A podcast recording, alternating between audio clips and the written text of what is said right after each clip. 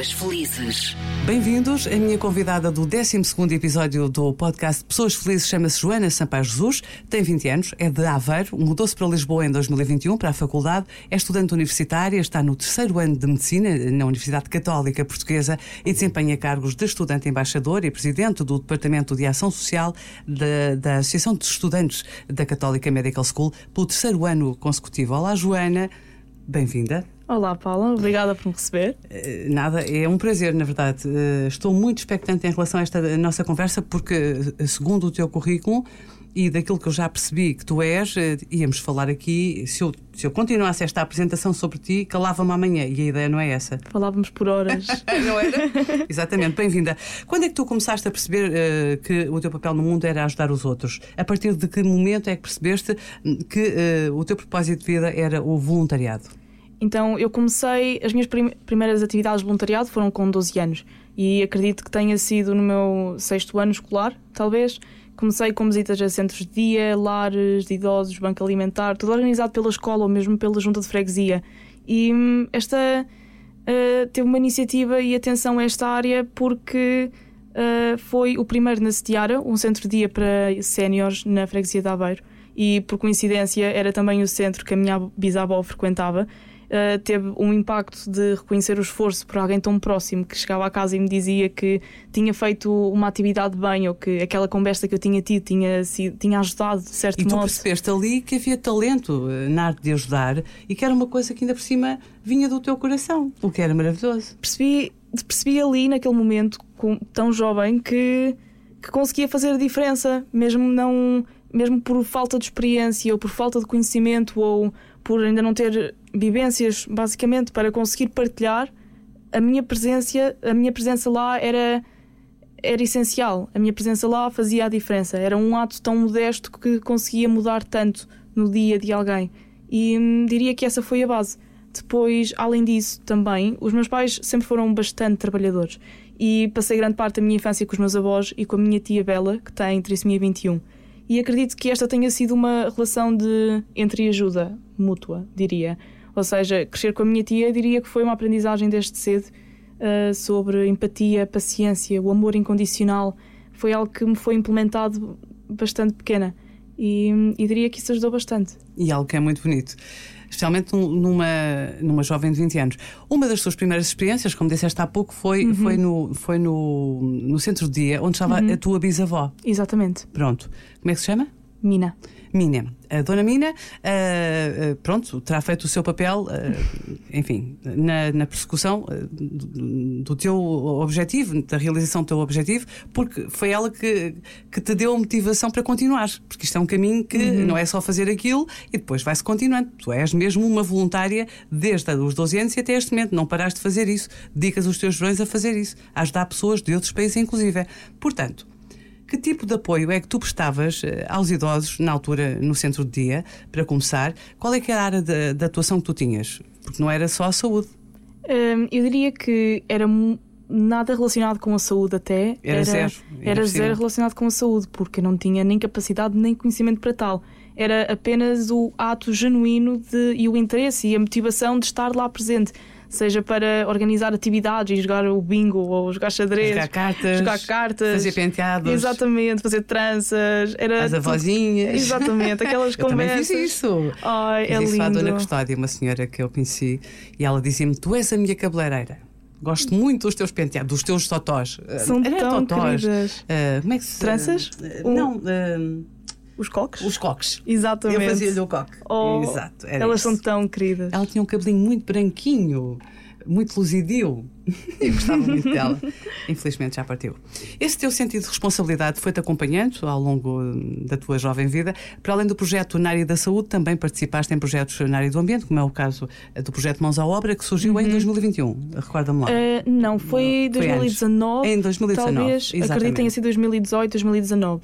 Foi antes do Covid. Exatamente. Depois veio o Covid exatamente. Parou durante, uh, quando começou o Covid, então. Em que é que se traduz este projeto, Mãos à Obra? Uh, o projeto Mãos à Obra é um projeto nacional que um, a pessoa responsável a nível nacional e, entretanto, buscar voluntários e representantes regionais para cada conselho ou cada freguesia ao longo do país.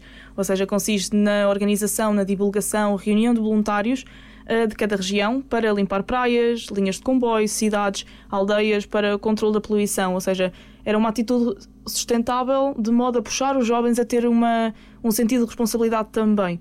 Ou seja, passarem uma tarde a limpar ou passar uma hora a limpar uma linha. Mas e a consciência, a consciência ambiental, não é? Exatamente, ter a consciencialização, porque um, não podemos obrigar ninguém a ter um papel ativo, mas se começarmos com coisas pequenininhas, com projetos pequenos, conseguimos sempre, talvez, criar aquele, aquele não, incentivo. É que há um inevitável envolvimento das pessoas que, que andam a limpar praias e tudo, porque sabem Exatamente. quanto custa, não é? Exatamente. E sabem o que é, é uma praia limpa e uma praia quando está cheia de porcarias, porque as Uhum. pessoas nessas coisas são ótimas. então. Uh, em relação a esta área, uh, penso que terás dito tudo. Tiveste também um papel bastante ativo e continuas a ter, não só a nível nacional, mas também a nível internacional. E, um, e escolheste dedicar grande parte dos teus verões a ajudar os povos que, enfim, estão em carência, seja lá o que isto signifique, porque o termo é lato, Uhum. um, em países considerados em desenvolvimento. Queres partilhar connosco as experiências que tiveste e o que é que deixaste ali de teu, de, de contributo teu que ficou ali efetivamente? Então, a nível internacional, tive um aspecto específico relativamente à Espanha, Tanzânia e Índia. Ou seja, a Espanha e a Tanzânia aconteceram no ano passado e a Índia este ano. E na Espanha um, foi a remodelação de um lar de idosos, em que foi uma reunião de voluntários que foram para lá acampar durante uma semana para a remodelação, pintar, mesmo mudar as coisas e melhorar as condições de vida, basicamente. Na Tanzânia foi maioritariamente focada em departamento de maternidade, um, bloco operatório, emergências e muito relativo a partes normais, cesarianas, algo desse género. Foi, por acaso, tinha acabado o meu primeiro ano de medicina. Foi Tive... o que te valeu, porque senão tinhas ficado fortemente, fortemente impressionada, Exatamente. Joana. Foi depois do meu primeiro ano de medicina, ou seja, claramente tinha muito pouca experiência prática, foi necessário um estudo intensivo enorme e foi tão foi tão importante para mim estar lá presente. Foi tão na prática. Exatamente. Foi, foi tão a tua profissão médica prática. na foi prática. Tudo, foi tudo prática e nos primeiros dias fiquei em choque e depois tive só que me adaptar o mais rápido possível, que era para conseguir conseguia reter tudo, conseguia. E hum, pronto, cheguei a uma altura em que já me deixavam participar às vezes nas cirurgias, em que me deixavam encarregue de algumas atividades e fazer alguns procedimentos. Então, não mim... por dentro? Ai, não, sou, não sou tão dinâmica e, sou, e quero sempre fazer tudo e aprender cada vez mais que chegava a um ponto em que eu já. Eu já só assumia, tu consegues, tu fazes, vais fazer. Não E fazia sentido ter assim. escolhido a profissão de médica se fosses demasiado impressionável, não é? Eu gosto, gosto imenso da, da ideia de ter que me adaptar a uma situação qualquer só para conseguir uh, alcançar o objetivo final. Então, estar neste tipo de situações realmente é algo que me traz uma satisfação enorme. E és uma pessoa que nunca estás satisfeita com aquilo que alcanças. És uma pessoa com, com horizontes largos, não é? Uhum. Na tua área e fora dela. És assim na vida? Uh, sim, diria que sim. Eu não, eu não gosto de estar parada, sem planos ou não ter nada para fazer. Sou bastante ambiciosa, demasiado até, é algo que os meus pais estão sempre a mencionar. Gosto de fazer tudo ao mesmo tempo. sempre, sempre, sempre, sempre. Muito bem. A Joana é uma, é uma verdadeira caixinha de surpresas. No voluntariado, tu fazes, operas mais na área da saúde, mas não só. Eu gostava que nos falasse um bocadinho das outras maneiras que tens tido de ajudar. Já, já, já mencionaste algumas, já falámos aí de várias coisas que tu fazes que não têm rigorosamente nada a ver com isso. Mas fala-me das aulas eh, em orfanatos. Estou muito curiosa. Um, as aulas em orfanatos aconteceram tanto na Tanzânia como na Índia, mas um, diria que na Tanzânia foram as mais prominentes, ou seja, foram aulas semanais de Swahili e inglês no orfanato Rafiki, que era quando eu fazia turnos de noite ou mais tardios no hospital, aproveitava e ia de manhã para o orfanato e ajudava os professores, corrigia trabalhos de casa, dava algumas aulas e tive que aprender a língua antes de ir. Foi, foi algo que tive. a- Aprendeu na web? e, claramente tive que aprender aquilo sozinha. Em quanto tempo? Acho que foi dois meses antes de, de ir, Ahm, mas aprendi só os básicos, ou seja, aquilo que, que era o essencial de modo a eu conseguir comunicar com alguém que não tivesse conhecimento de inglês. Eu diria que, por exemplo, na, na Índia era muito mais fácil de comunicar, o nível de, da aprendizagem de inglês é muito melhor. Na Tanzânia era algo muito mais complicado. Então senti que eu tinha que dar também um certo esforço da minha parte, de modo a que ele- eles sentissem a confiança em mim, a confiança no meu trabalho e na minha dedicação. Hum, achei que foi o essencial. a- E, e conseguiste? básicos. Achaste lá ah, ah, pessoas com vocação para, para línguas, nomeadamente para o inglês? Hum, na Tanzânia, sim. bastantes até as crianças, principalmente as crianças. Elas as crianças sabiam... já têm aquela capacidade Exatamente. de aprender rápido, não é? Elas já aprendem rápido, mas a maneira como elas falavam inglês para mim era chocante. Eu, eu falava com elas e elas conseguiam formular uma frase inteira e falar durante 10, 15 minutos e, e foi, foi tão gratificante porque estávamos lá a conversar com elas e a dar as aulas e acompanhava-as sempre a evoluir em confiança, em caráter, eh, até no comportamento com o nosso apoio. Foi foi uma prova de que fazemos a diferença e que o nosso esforço é realmente valorizado. E senti, por exemplo, que tanto em, em qualquer uma das experiências ensino-me a ouvir atentamente, a aprender com cada interação, a reconhecer que o conhecimento e a compreensão honestamente não têm fronteiras quando estamos a ver o mundo dos, pelos olhos dos outros. Frase bonita. Muito bem, mas é essa mesma situação, é mesmo essa. Uhum. Então, eh, em janeiro também sei que fizeste um estágio eh, em cirurgia cardíaca, que é uma uhum. área que te interessa sobremaneira, eh, uhum. tanto é quanto verdade. percebi, em Cambridge. E isto deu-te naturalmente uma perspectiva mais real da distância que uhum. vai da saúde num país com capacidade uhum. para suprir as carências a esse nível Sim. e outro desfavorecido, uhum. não é? Sim. E o que é que tu. E o que é que tu aprendeste nesse estágio? Eh, porque tu mencionaste isso no áudio que enviaste, que possa, por oposição.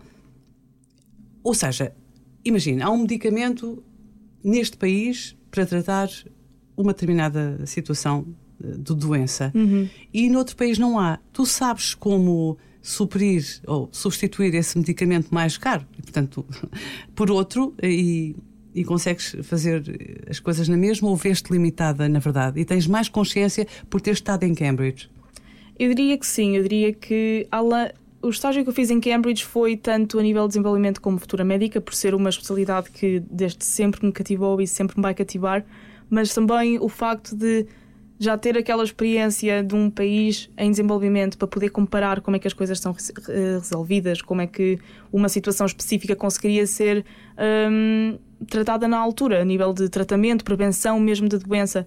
E eu acredito que, enquanto futura médica, é também essencial reconhecer as dificuldades da comunidade que nos rodeia, de modo a fornecer os cuidados de saúde apropriados que a sociedade realmente precisa, sejam estes socioculturais ou económicos. E tendo estas duas perspectivas, uh, apercebi-me que a diferença entre cuidados de saúde num país desenvolvido, quando comparado num país ainda em desenvolvimento, é absolutamente surreal. Uh, por exemplo, uh, qualificações académicas de cada profissional mesmo, a disponibilidade de recursos, a resiliência dos pacientes, por realmente não saberem mais do que aquela realidade. Essa que... questão da qualificação académica. Uhum. Então, um, num desses países, Sim. qual é que é a qualificação académica para ser médica? Tens essa informação? Uh, entretanto, a informação que eu tenho é bastante de, baseada na conversa que eu tenho com os médicos Não, lá. É porque é uma profissão Sim. seríssima. É, é, uma profissão mesmo séria e tem uma responsabilidade tão grande associada. É isso. E, e mesmo que, por exemplo, o curso tem a mesma quantidade de anos, tem estágios também, mas a realidade é que a, a qualidade e a quantidade que é oferecida e estudada na, durante este curso de medicina num país assim em desenvolvimento é completamente diferente. O tipo, é, o, o tipo de, de doenças que são abordadas, o tipo de tratamentos, o que é que é fornecido. Havia certas coisas que eu própria comentava de porque é que não procedemos com esta, este processo de imagem. É impossível, nós não temos, não sabemos o que é que é. Porque é que não utilizamos este medicamento? Nós não temos, não sabemos o que é que é. Respondiam-me isto tantas vezes. E foi então que eu comecei a perceber que eles tinham, eles tinham uma realidade bastante específica e ainda têm. E a partir daí arranjam soluções, arranjam soluções de acordo com o pouco que lhes é fornecido. É bastante específica e não tende a mudar Exatamente. Uh, do dia para a noite. Exatamente. É uma situação é algo impossível é de mudar, impossível de mudar é? de um dia para a noite. E então a única coisa que eles fazem é guiar-se a partir da realidade que eles conhecem. E para mim foi bastante inspirador, porque realmente apercebi-me da sorte que, que nós temos e de, daquilo que realmente conseguimos alcançar. Sabes que há muitas pessoas que precisavam de ir estagiar um tempo para esses países para, para valorizar em Portugal. Por exemplo. A minha ajudou-me bastante. Não é? Uhum, porque é tudo claramente. uma questão de mentalidade. Porque, ah, uh, Portugal tem imensos problemas para resolver. O que é que é isso comparado com uhum. a, a, saúde, que é aquilo que, que nos mantém vivos para podermos trabalhar e pagar as nossas contas, é fundamental que haja como uh, resolver as nossas questões de saúde. E há países que não têm isso, que é o básico. é o básico, não é?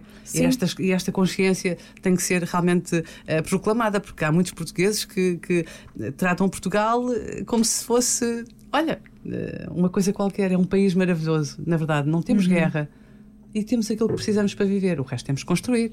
Exatamente. Nada cai do céu. Sim, a mim pessoalmente deu, de certo modo, determinação no sentido de aprofundar este conhecimento de como é que eu iria agir, como é que eu iria ajudar caso estivesse numa situação destas, porque realmente hum, qualquer país pode ter os seus problemas a nível da saúde, mas definitivamente temos sempre que nos adaptar, porque é muito mais além de nós, é muito, tá- há muita coisa para trás. Em África, por exemplo, Que- temos todo um leque de doenças que é Exatamente. mesmo de África. Já falámos, por exemplo, da Tanzânia, não é?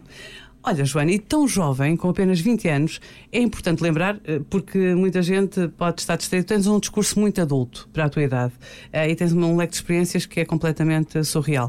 Ah, e tens um, currículo brilhante, tens a certeza eh, que, que tens 20 anos.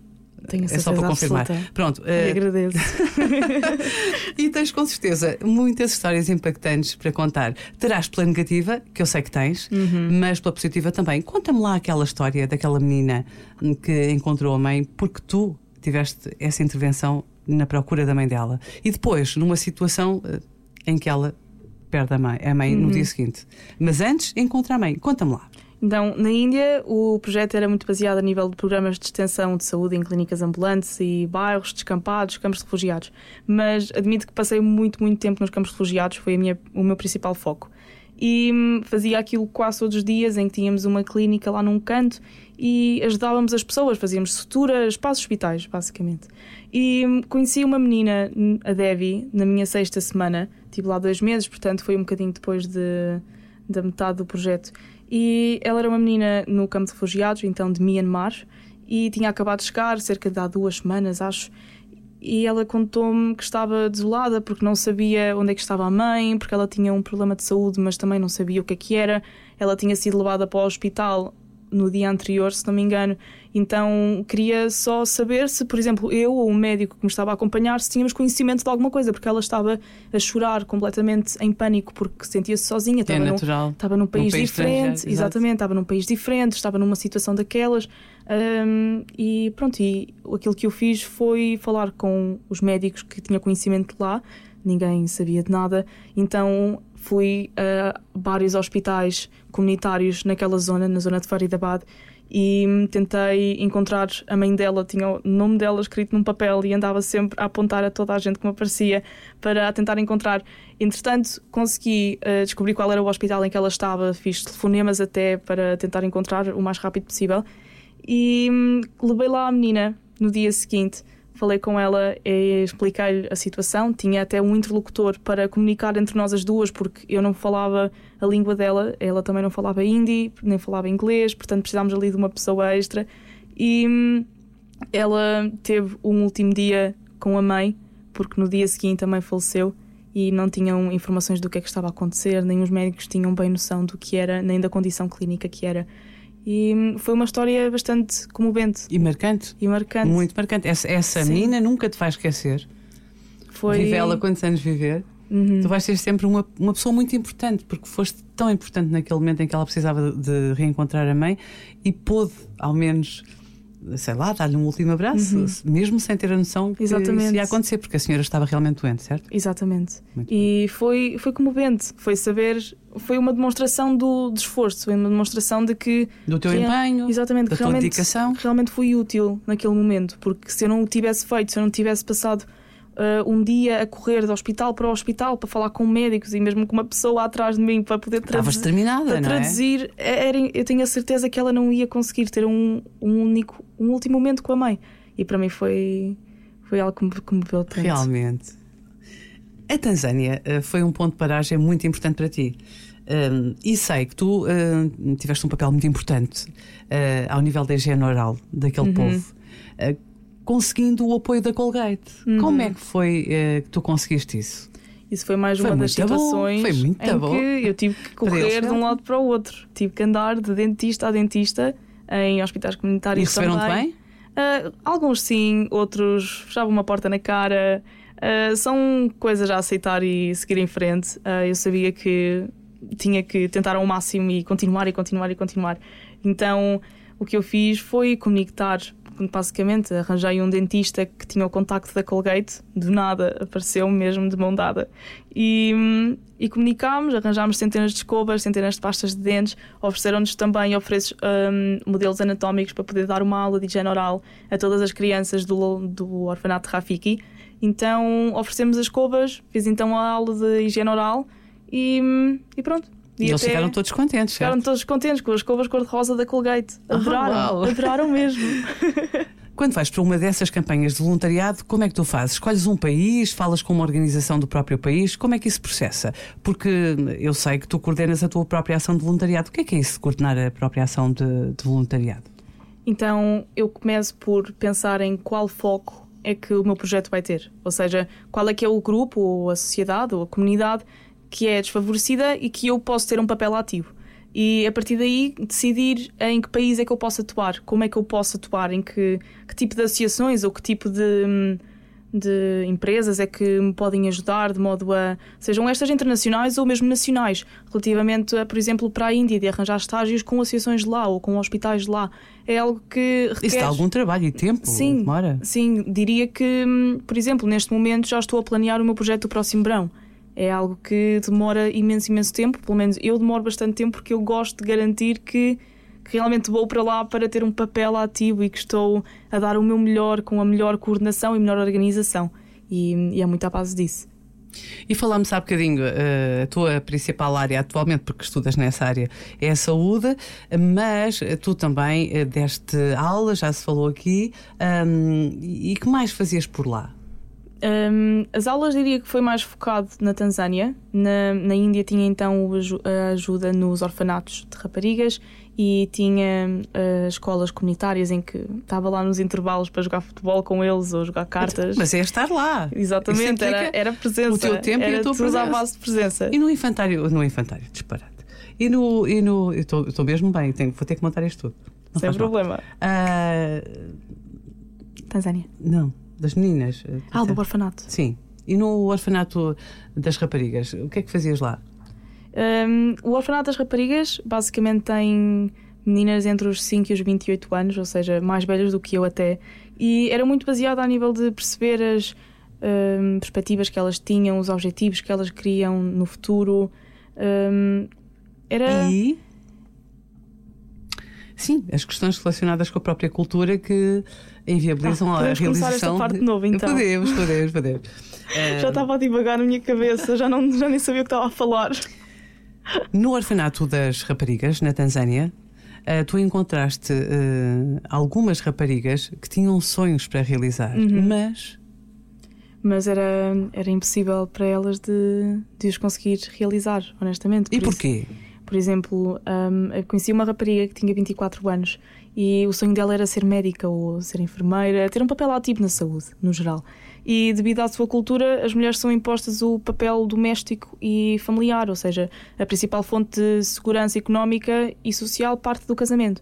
Ou seja, grande parte um, das famílias colocam estas raparigas no orfanato para evitar despesas, onde esperam anos até uma família a escolherem como apropriadas para casar. Ou seja, se uma família as quiser, elas vão casar e vão ter uma família e conseguem sair do orfanato. Senão, elas têm que ficar presas no orfanato porque não é permitido que mais ninguém as veja, além dos funcionários e professores.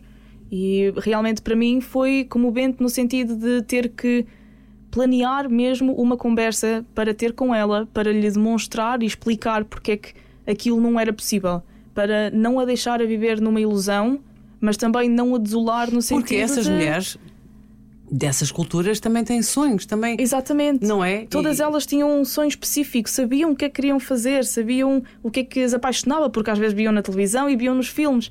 E ter. E o que dói é tu e, sentires exatamente. a limitação, teres a consciência clara que aquilo nunca exatamente. vai acontecer e não lhes poderes dizer: Olha, eu não quero interromper o teu sonho, uhum. mas a verdade é que há uma questão cultural Exatamente. que passa isto tudo. É, é, é uma situação complicada até de lhe explicar, porque o facto de eu ter noção disso e estar lá, que é dois meses, e elas morarem lá e ninguém lhes dizer, ninguém lhes dar essa consciência, para mim foi algo que me apetecia chorar na altura. Era eu sentada numa cadeira com elas todas à volta. E... Será que lá há esta consciência da, da impossibilidade das coisas. Porque são universos diferentes. Eu, eu não acredito que, que haja, de um modo geral. Eu acho que há pessoas que hum, conseguem subir na vida e conseguem hum, contrariar este- estes ideais que aquela sociedade acaba por reter. Mas, no geral, como é uma realidade tão específica para eles, como é algo que. É, é- é a única coisa que eles têm vivências, é a única coisa que eles conseguem associar ao que é natural. Então, acho que muitos nem sequer têm ideia ou a noção de que, que há mais além daquilo. Pois não, não há mundo para além do, do que eles veem, não é? É isso mesmo. E depois disto tudo, resta-me perguntar-te eh, se és uma pessoa feliz, se tencionas continuar a ajudar pela vida fora, porque essa eh, parece-me de facto a tua missão de vida. Posso estar enganada, mas basta dizer que começaste aos 12. Uh, numa resposta rápida, sim. Eu acredito na ideia de que todos temos uma vocação ou uma paixão, algo que nos motiva e guia a querer ser uma nossa, a nossa melhor versão. E muitos não têm a sorte de o encontrar com a minha idade ou até mais velhos. E não está errado, nem algo a julgar, mas quem, quem éramos nós se não tivéssemos um propósito? Eu pessoalmente tive a sorte de reconhecer esta paixão bastante cedo, o que me permite agora pegar nisto e nestas ideias e transformá-las em ações significativas. Por exemplo, este poder, a capacidade, diria, de transformação cabe-nos a todos, mas para mim é uma razão de felicidade. Olha, e os teus pais apoiam-te nessa situação ou ficam um bocado temerosos sempre que vais, porque passas os verões a ajudar pessoas, não é? Sim, E hum, ainda agora estiveste na Índia, foi a tua última experiência, é? exatamente. O que é que eles dizem quando tu vais? Hum, eu, quando me refiro a projetos internacionais, eu gosto de chegar a casa e dizer: no próximo verão vou para a Índia. Eu, Ou seja, não perguntas. eu não, eu não pergunto. Eu gosto de assumir que vai acontecer, de mostrar Exato. que estou confiante e, e eles eventualmente acabam por eh, tentar dar a volta à situação. Mas eles Não conseguem. não conseguem. Eles, eh, eles ficam sempre com o coração nas mãos, sempre que, que vou, mas honestamente, entrar no avião sabendo tudo ou nada do que me espera do outro lado é uma mistura de medo e entusiasmo. E como é que mandas notícias para cá? Uh, normalmente eu compro um cartão nacional e utilizo esse cartão então para ter dados móveis, por exemplo, e usamos tipo o WhatsApp, redes é sociais. porque eu, se fosse tua mãe, não ficava nada descansada sem saber de ti, não é? Tens a Eles, eles não ficam nada descansados. Tem que estar sempre a mandar A mensagem. tua mãe, nesta altura, está muito solidária comigo. Obrigada. Como é que se chama? Vitória. Obrigada, Vitória, eh, por essa solidariedade. Eu é ela é que está solidária comigo. Bom, eh, e então, quero agora perguntar-te se no futuro vais continuar a ser eh, essa médica sem fronteiras eh, que és ah, e que outros projetos é que tu tens, para além de ser médica, que é uma coisa que tem, preenche imenso tempo, Exatamente. não é? Pode Eu ser a vida toda, que- mas Pois, exatamente, é um projeto para a vida toda, é uma profissão que requer toda a minha dedicação. Hum, eu diria que o meu objetivo principal é ser médica, porque a partir daí realmente consigo ter tanto. Há uma ra- ramificação de objetivos e propósitos que consigo ter. quantos anos te faltam? Uh, Faltam-me três, estou agora no Ser terceiro. médica é estudar uma fi- infinidade de anos. São seis anos. Mais especialidade. Eu tenho muito respeito pela vossa profissão. Não é, não é nada fácil. É a vida dos outros constantemente na nossa mão. É uma vida inteira. E, e gostava, gostava bastante de me envolver em projetos eh, e equipas multidisciplinares, em projetos internacionais, hum, em situações de risco, Médicos Sem Fronteiras. Hum, são tudo projetos que não têm necessariamente que durar uma vida inteira, mas que realmente estão bastante associados àquilo que me é mais E característico. era uma experiência que tu querias ter, Exatamente. pessoal, e que a nível curricular também era capaz de dar eh, bastante. hum, eh, Enfim. Poderia ser impactante, porque. Não é? Seria impactante não para a minha carreira, mas também para mim enquanto, futu- enquanto profissional. Sim. E, e realmente tudo isto são, são objetivos que realmente tenho na minha lista. Tens uma coleção de experiências que muitos outros médicos, até mais velhos do que tu, não têm Uhum. neste momento. Sentes-te feliz por isso? Bastante.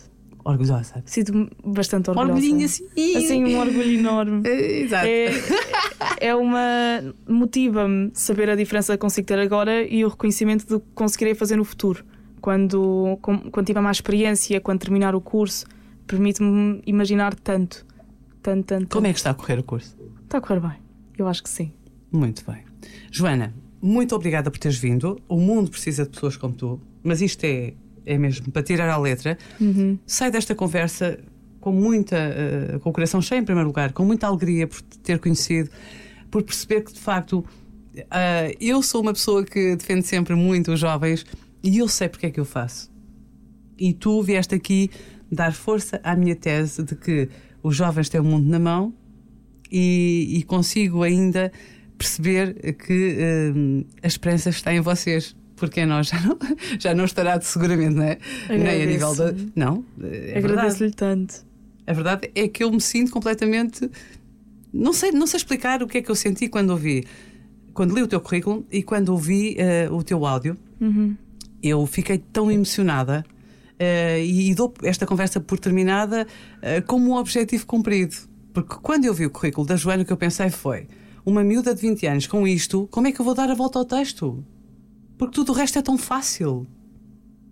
E de repente, porque havia aqui várias situações em que eu podia ter uhum. pegado. Mas de repente, olha, obrigada. Obrigada por tudo. Obrigada Volta sempre. Eu. Obrigada eu. Beijinhos, Joana. Beijinhos.